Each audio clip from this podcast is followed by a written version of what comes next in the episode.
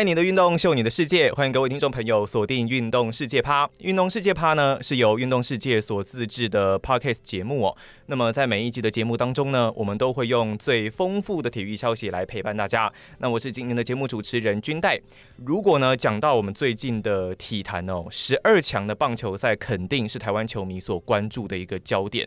这一次的中华队说实在也打出了蛮不错的一个成绩哦，名次呢是比上一届的第九名还要进步的第五名。虽然最终呢非常可惜哦，就只差了那么一名哦，没有办法拿下奥运的资格。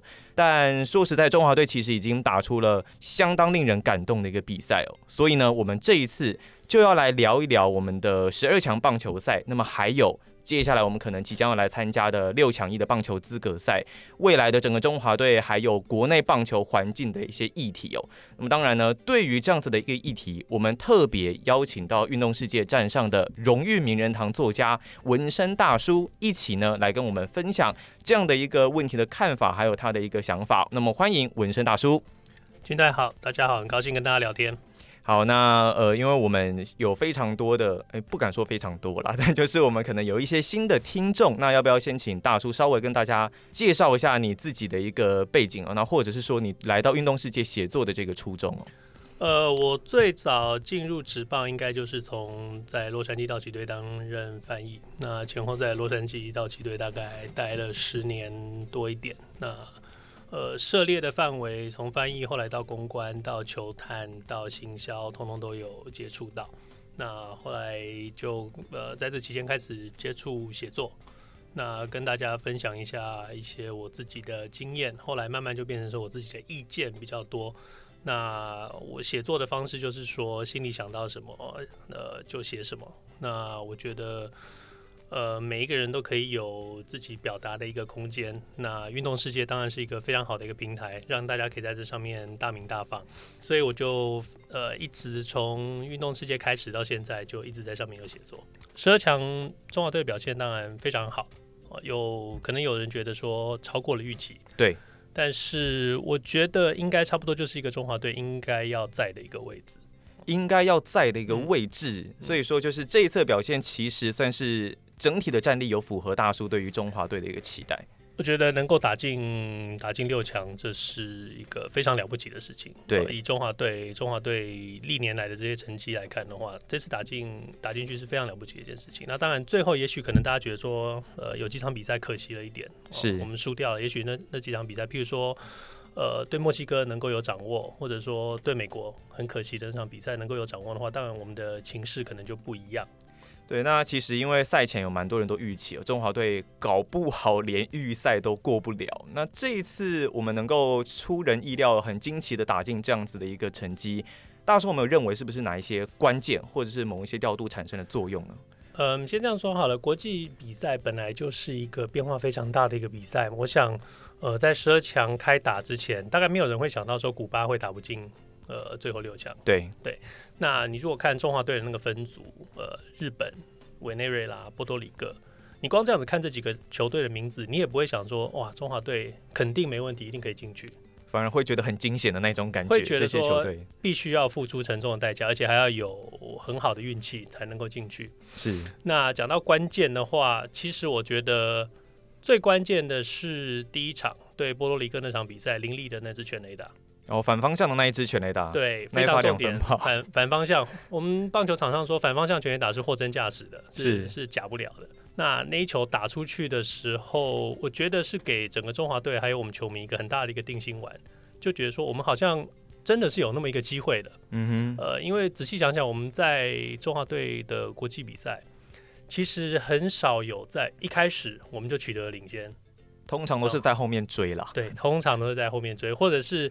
一开始领先，马上就被追回去，然后我们又要再继续追，嗯、对，所以我觉得那个是给中华队一个很大的一个定心丸，就觉得说可以继续拼下去。因为这次中华队其实跟过去的中华队相比起来，反而是我们这次有点算是头高打低的这样子的感觉。那过去的中华队，如果以上一届的十二强来说，可能会是打高投低这样子嘛？那为什么这次中华队可能会有这样子的一个转变呢？是整体的状况调整上吗？还是在选材上面的状况？我想，以起过过往经验来看的话，我们中华队在国际比赛表现一向都是投高打低。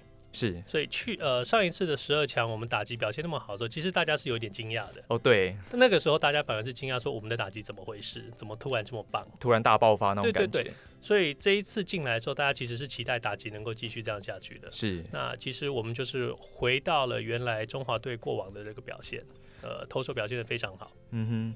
那当然，因为在这一次的中华队哦，其实。有蛮多人在讨论的时候，那也会讲到说，这次的中华队，因为比方说像从洪一中总教练的回答，会觉得中华队这次在情搜上面好像有特别不一样的一些地方，不论是在搜呃搜集情搜的这些资讯，那或者是说在应用这些资讯上，这次的中华队跟过去有没有哪一些特别不一样的地方？有，这次情搜是呃我们中华队有史以来。付出最大的心力跟资源的一次的经收，这是非常不可思议的一件事情。哦，有史以来，对，有史以来，绝对是有史以来，呃，在我们棒球比赛上，呃，付出过最大心力的一个情搜。我们嗯、呃，也得到了中职球队，呃，队上的球探的这些帮忙，每一队几乎都有都有派出人员来协助。呃，大家大家应该知道，从呃泛美运动会就开始到秘鲁，已经有我们有一组球探过去，这里头呃。呃，有从美国过去的呃一些专家，然后有在呃台湾这些退役的选手，中华职棒有也有支援，那也有这些球探到美国去看小联盟的比赛。对对，那后续的话开打之后，在三地都有都有球探继续在做这些记录跟跟统计，那这在过往是从来没有过的。嗯哼，那我知道王建民开了很久的车。对，哇，除了哇，他王建民跟呃冯胜贤秘书长大概是处在一个比较呃统筹的一个位置。是、呃，那他们到美国去找这些选手，主要是呃不能说是探寻他们的意愿，因为意愿跟这个见面没有什么关系，但是主要是了解选手的状况，因为我们知道说除了球技之外，心理状况是非常重要的。对。那这个只有在呃面对面的聊天跟谈话，特别是由王建民他自己打过这么多中华队的这个比赛，他最能够去掌握说这个选手是不是真的能够对球队提出注意，嗯哼，就帮呃就帮助到球队这个意思。那当然我们大家呃也在讨论情搜这件事情，就是说你去看比赛，你去收集资料是一回事，你收集回来的资讯怎么样整理出来到球队可以用，选手可以懂，那这是另外一个关键。那这是中华队呃引进了不少的科技，在分析这些资讯上，在收集这些影片之后，怎么样去做分析，这些都必须要花时间的。你呃，就像球探在那边看了一场比赛，可能花两个小时，记录了三四五六个选手。你回来以后，你影片要要整理要剪接，你必须花的这个时间比在现场看一场比赛还要更多。那你这个资讯累积起来，你这个数字怎么去跟选手解释说是什么意思？那所以，我们呃，大家可能都注意到说捕手的那个手环哦，那个战术手环，对对对，那个战术手环哦，呃，密密麻麻，对对，你一看之下，你可能会觉得很荒谬。呃，对对，运动比较了解的朋友，大概会觉得说，这个手环好像是美式足球的四分卫手上戴的那个东西，其实是同一个东西。嗯哼，对对所以是通用的这样子。对对对，那那其实同样的原理，就套在手上，你有个有个东西可以翻面。那美式足球，大家如果有点了解的话，就是说那个战术更是更复杂的。嗯，他那战术完全就是用数字、用颜色、用英文字母代替。那讲出来以后，每个人听到就知道说自己要去哪个位置。那这个东西在呃前几年开始慢慢有在美国职棒里头有导入进来，但是美国职棒是一个演变非常慢的一个一个运动组织，所以呃很多选手他们所谓自己是老学校 old school 的这些选手，他们不愿意接受这些东西，所以他们觉得自己的头脑是有用的。嗯，那当然在一个。长久的球技的时候，对你一个经验好的选手，你赚了这么多钱，你这个捕手，你当然必须要去记这些东西。那国际比赛，中华队选手从四面八方这样子集合起来的时候，有这么一个东西来协助，呃，对选手帮助是非常大的。那我们在建立这个这个这个手套跟上面这些这些数字跟这些代码，这是必要必须要去花时间的。就像呃，譬如说小时候玩游戏好了，要你要跟你的朋友之间，你们有一个暗语，有一个密码。你这个你们都要事先都要先讲好嘛？黑是什么意思？外面在下雨是什么意思？然后直线、斜线、圈圈、三角形这些分别是什么意思？选手跟禽兽的人员跟教练都要去了解，说这个东西这个东西代表什么意思，才能够在最快的时间看出来。你总不能说在球场上翻一翻，然后回头问教练说：“哎、欸，那个红色三角形是什么？”那个就就比较没有办法接受这样的状况。或者说你跟投手讲，嗯、你跟投手比了一个一连串的数字之后，投手不晓得那是什么东西，嗯、那就没有用了。所以说，其实中华队这次在这一方面的沟通上，还有整理上是花了比过去还要来的非常多的一个，绝对比过去过去还要多。然后呃，也得到了国家许呃非常大的这些支持跟补助。是，对。那其实有人在说，欸、这次中华队因为投手群整体表现哦非常非常好、嗯、哦。那对于王建民的这个领导，然后还有他的这个统筹，那不知道文生大叔这边是怎么看这件事情？我觉得呃。有这样的一个选手，有这样的一个前辈在球队上，呃，虽然说他没有要投球了，但是你会知道说他见识过各种各样的大场面。对，嗯、他在大联盟拿了十九胜，连续两年，他带领中华队二零一三年的这个经典赛表现的那么好，一个人就带着中华队一路一路冲上，冲到杀到东京去。对对对对对对对，你知道说没有什么事，球场上没有什么状况他没有见过的，嗯哼，所以。球场上、球场外，你碰到了什么事情，你都可以找他的时候，他很愿意去帮助你，然后跟你分享这些经验的时候，你就会觉得说，其实这些全世界各地来的这些对手好像也没那么可怕。那我们知道，当你有自信，当你安定的时候，你才能够真正去发挥你自己的实力。那我想，这是中华队也得到了非常好的这个帮助。黄建明在那边是真的非常重要。我觉得可能就是在整个心理素质上有一个莫名的强化感的这种感觉哦。对于整个投手阵容来说，那当然其实这一次的中华队呢，我们刚刚讲了，他们有很多进步的一个地方，那有打出好的一个成绩哦。那但是相对的来说，这次中华队肯定也还是有一些缺点需要特别去改善的一个地方。那不论是从调度或者是组训方面，呃，文生大叔觉得未来中华队如果想要再更进步，他们有哪一些地方可以再去做进步或是改善？嗯，我觉得首先我们可能就是说，在选选手这方面，特别是我们单单以投手这方面来讲，因为势必我们少了这么多旅外的选手，在投手群这个地方必须要经历一个很大的一个改组。OK，投手对，特别是以投手这方面，像其实我们去分析一下这一次呃中华队的比赛，我们打了投手投了六十一局，旅外的选手投了接近四十局。是，所以是超过了百分之六十五。对对，那当你把这个拿掉之后，你要找什么样的选手补进来？OK，呃，还有一个就是说，呃，刚刚讲到说中华队这是投手的表现，整队的表现恢复了到以前我们习惯的中华队，就是投手非常强。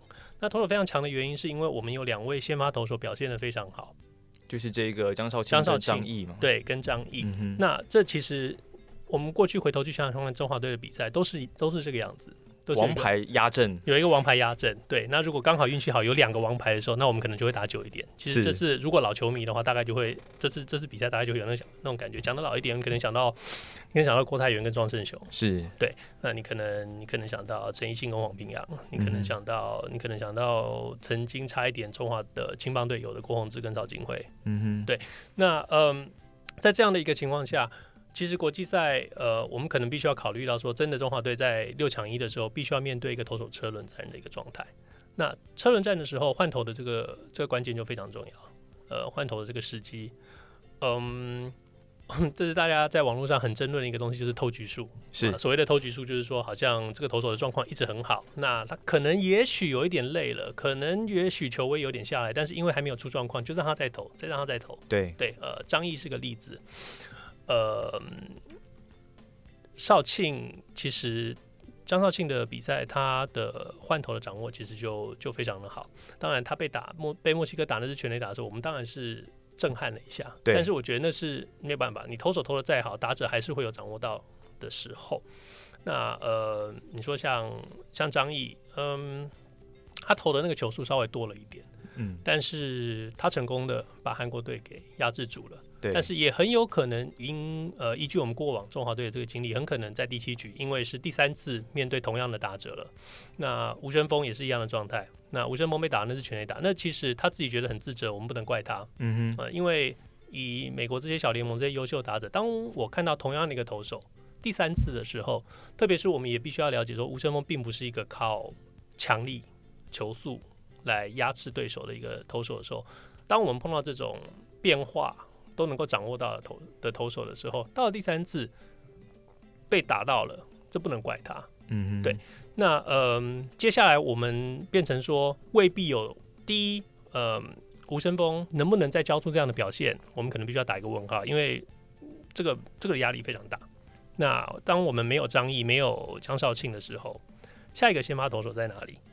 那这个投手我们就先认定他没办法投到第三轮面对打者好了。嗯嗯，我们第五局怎么样去觉得说这个投手该换了？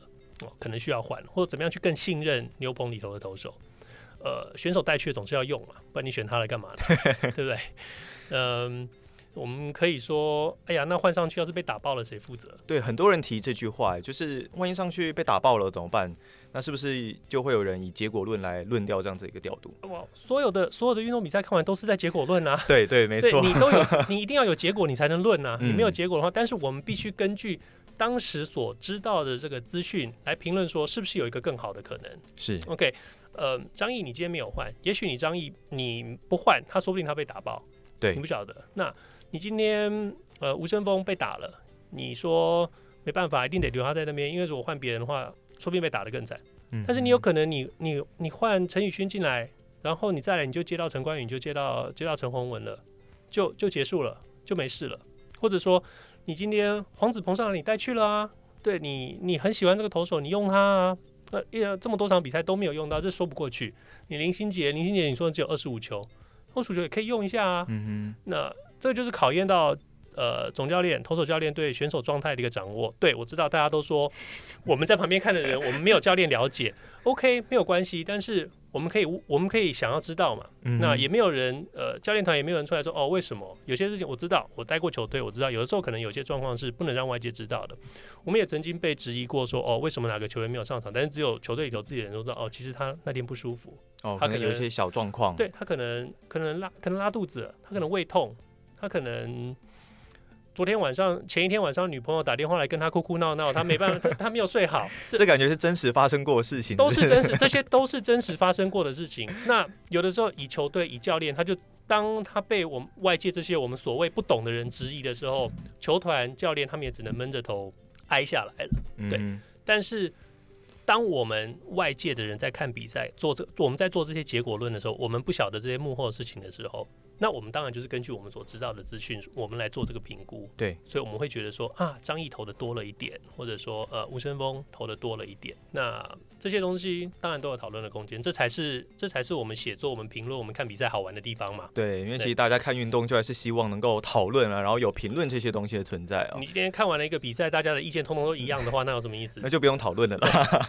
好，那当然，呃，刚刚其实有讲到说，那接下来可能我们面对要六强一，那国内有没有一个投手可以站出出来，甚至有几个。投手可以站出来，这非常重要的一个问题哦。那当然，刚刚在教练团这一方面调度，其实也是大家讨论非常激烈的一个地方。那其实现在我们大家都知道，洪一中总教练其实在接下来也没有太多的意愿要再去带这个六强一的中华队了嘛。那以中华队总教练，我们都知道这个位置哦，你只要披上中华队球衣的坐上这个位置，你肩膀上的担子就非常的重。那文生大叔有没有认为接下来接替的人选哦，有没有可能需要具备哪一些的资历，或者是他有没有有没有要具备哪一些的特质？中华队总教练非常不好当，不管是哪一个运动，那特别是棒球最受到台湾球迷大家的期待，嗯、甚至说你不是棒球迷，你都会非常期待这件事情。所以总教练必须承受非常大的压力。我们可能会开玩笑说，总教练脸皮要很厚，对不对？嗯、然后耳朵要很不好，听不到是不是？对，然后要对科技要很不懂。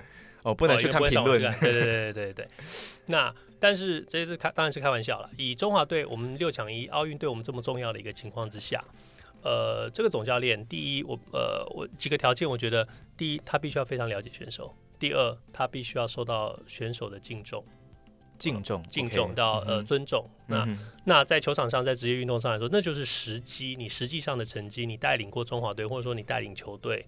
呃，得到过好的成绩，嗯还有就是说，你临场的调度必须要灵活，对，你可以，呃，应该是说你要对你的决定跟你的调度非常的有信心，哦、呃，就像，呃，譬如说像这次洪一中总教练的的比赛，哈，我们知道洪一中总教练他的风格他是非常。非常坚定，他也是对自己的决定非常有信心的，对不对？对他他我非常欣赏他的名言，他说要找总教练就到 P P P T T 上面去找嘛，一大堆，对不对？确实是这样子，没有错。但是当他能够以这个开玩笑的口气讲出来的时候，这表示说他对他自己的决定是有信心的。嗯，对，不管你们怎么说，我做的当然是当下我觉得最好的决定，这个没有关系。综合这以下这几点讲下来，其实中华队总教练最适合的人选就是洪一中总教练。嗯，对，那呃，直接点名，直接点名 就是洪一，没有没有没有什么好说的，就是洪一中总教练，他有时机，他是一个三连霸在三连霸的一个总教练。对，这次带中华队打打出的成绩，就像你刚刚说的，呃，很多人没有预期到有这么好的成绩。那就算即使是我们输掉的比赛，我们也都表现得非常好。我们呃，还有就是说，他带出了中华队的一个凝聚力。我想过去曾经中华队被人家批评说选手有点散，嗯，OK，，那这次没有完全没有听到这样的这样的说法。那在比赛的过程中，我们也看到说中华队真的是有这个拼劲，真的是拼到最后。那真的是即使是赢球了也没有松懈。对，那我想这个以总教练跟总教练跟这个教练团来说，这是他们的功劳，这是绝对没有办法抹灭的一件事情。所以真的六强一的话，我想排除万难，呃，应该还是洪一中总教练是最适合的。那我们也听到说，因为比赛这个时间的关系，很可能球技会做一些调整。对，那我了解洪一中总教练，因为等于说换了一个新的球团了，因为有新的这个呃球队对乐天集团进来入主，他必须对球团有这个新的责任。嗯。那但是如果客观条件通通都允许的话，我觉得我认为洪一中总教练还是最适合的人选。那万一万一好，假设真的洪一中总教练没有办法接的话，文正大说有没有认为台面上还有没有几位人选是你觉得比较适合的？嗯，如果你问我的话，嗯哼，呃，我会说没有，哦，就是洪一中总教练一个人这样子。对对对，我觉得呃，我们英文开玩开玩笑会会讲说，东西没有坏掉，干嘛去修理它？对对，那呃。你你现在找不到一个人，你能够说服我说他会比洪一中总教练带的更好。是，其实我现在讲一讲，我就觉得很像说洪一中总教练说，我想不到一个投手能够比张毅更适合继续投那几 对对，那但是对，但是问题是我我我现在牛棚里头没有别人嘛，对对，所以就继续用就，对继续用洪一中总教练，东西没有坏干嘛修？对对对，事实事实上是这样子的。OK，就像洪一中总教练说的，我们也继续用洪一中总教练的话，我今天换了一个总教练，要是打要要是要是六抢一没有抢到的话，谁要负责？嗯哼，你今天洪一中总教练带了我们打了一个这么好的一个成绩，在呃在十二强里头，六强一他带我们去，就算六强一我们失败，最少我们知道我们拿了最好的总教练跟最好的一批选手去尝试。那如果输掉的话，没有人会怪他们，基本上就是在尽力的一个状况之下了啦。对，那。当然，其实这一次的中华队，我们刚刚前面有讲到过他们这个投高打低的一个状况。那也其实也观察到中华队呃在打线的部分，其实在国际赛上的适应力哦，好像跟其他国家的打者感觉上就是有一些的差距。那我们当然也有讨论过，说这可能是跟国内的整个棒球的大环境有关。那不知道文生大叔怎么看这件事？呃，绝对绝对是大环境的环呃的关系，那这个在短期内是没有办法解决的。我们花了对对数这些对对数，我们只有呃花了十年才得到第五支球队。现在是对呃日本的球队数目、美国的球队数目，甚至呃拉丁美洲这些国家，他们平常在美国打冬季的时候，他们有冬季联盟在那边打，所以呃。很多时候我开玩笑说，在美国小联盟的这些选手，你说呃，我们现在在呃打者还有张敬德，还有朱立人，还有呃像林子伟，他们很可能在小联盟的时候，我今天碰到这位投手，我今年一整年可能再也碰不到他了。一年就碰这么一次？对，我可能今年就碰到他，因为你你下一次再跟同一个球队比赛的时候，这个投手可能已经升级了，或者是降级了，或者是交易到别的球队去了，或者是刚好你们碰到那三场他没有上场投球，所以你必须要在短期之内不停的去适应这些选手。那以台湾来说，当你只有四支球队，你每天你只要去注意其他三队这些选手，在这样的一个情况之下，一定是打者占的优势了。因为好球带就那么大，投手能做的变化，嗯、一个投手以他本身的体能来说，他能做的变化就那么多。那呃，你看到你一直碰到萝莉，一直碰到一直萝，一直一直碰到萝莉，你总有一天你能够打出一支安打的。嗯，对。那所以萝莉能够在台湾这么久，这是非常难的一件事情。代表他真的有很深厚的功夫，真的真对，真的真的不可思议。当然，投手你必须也要自己去做做调整。嗯、那呃，在配球，在自己的能力上，在面对打者这个战略上，你必须要去做这个调整。那我们的打者处在一个处在一个很吃亏的一个环境，就是说，他不是自己不想进步啊，可是问题是环境能够提供给他的就是这个样子。在这个情况之下，我觉得这就我们就很吃亏的一个地方。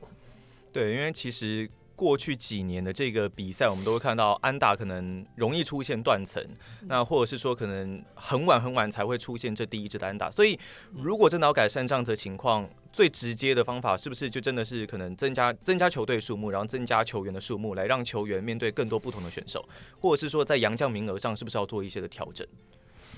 我觉得，嗯。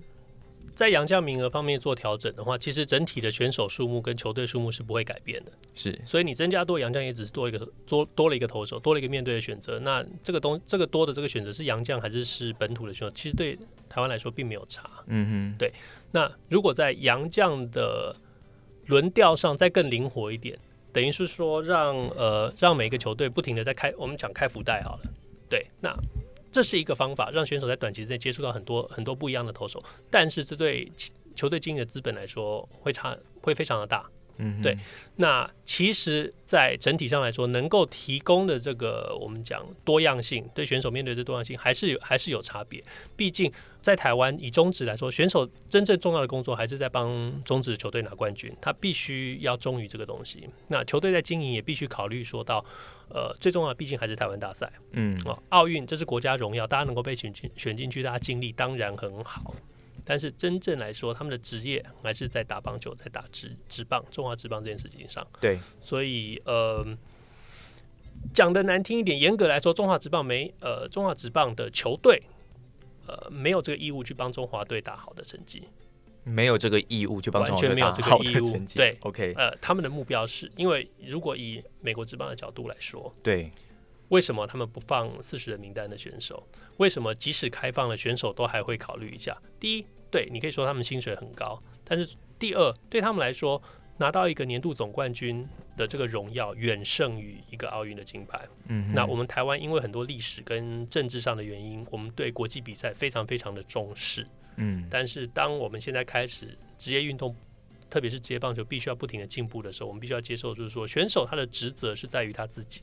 也在于他所属的球队。严格来说，就是老板付他薪水，是让他来打台湾大赛，不是让他去打奥运的。嗯，对，因为今天其实有看到一篇新的文章啦，嗯、当然是说，呃，这个在亚洲国家，当然因为受到很多历史的这些的影响，所以会呃在棒球这个项目上，把奥运看的当然是非常非常的重要。嗯、但是呢，因为现在有了十二强赛，那有了经典赛这些东西出来，呃，有些人开始会觉得说，相形之下。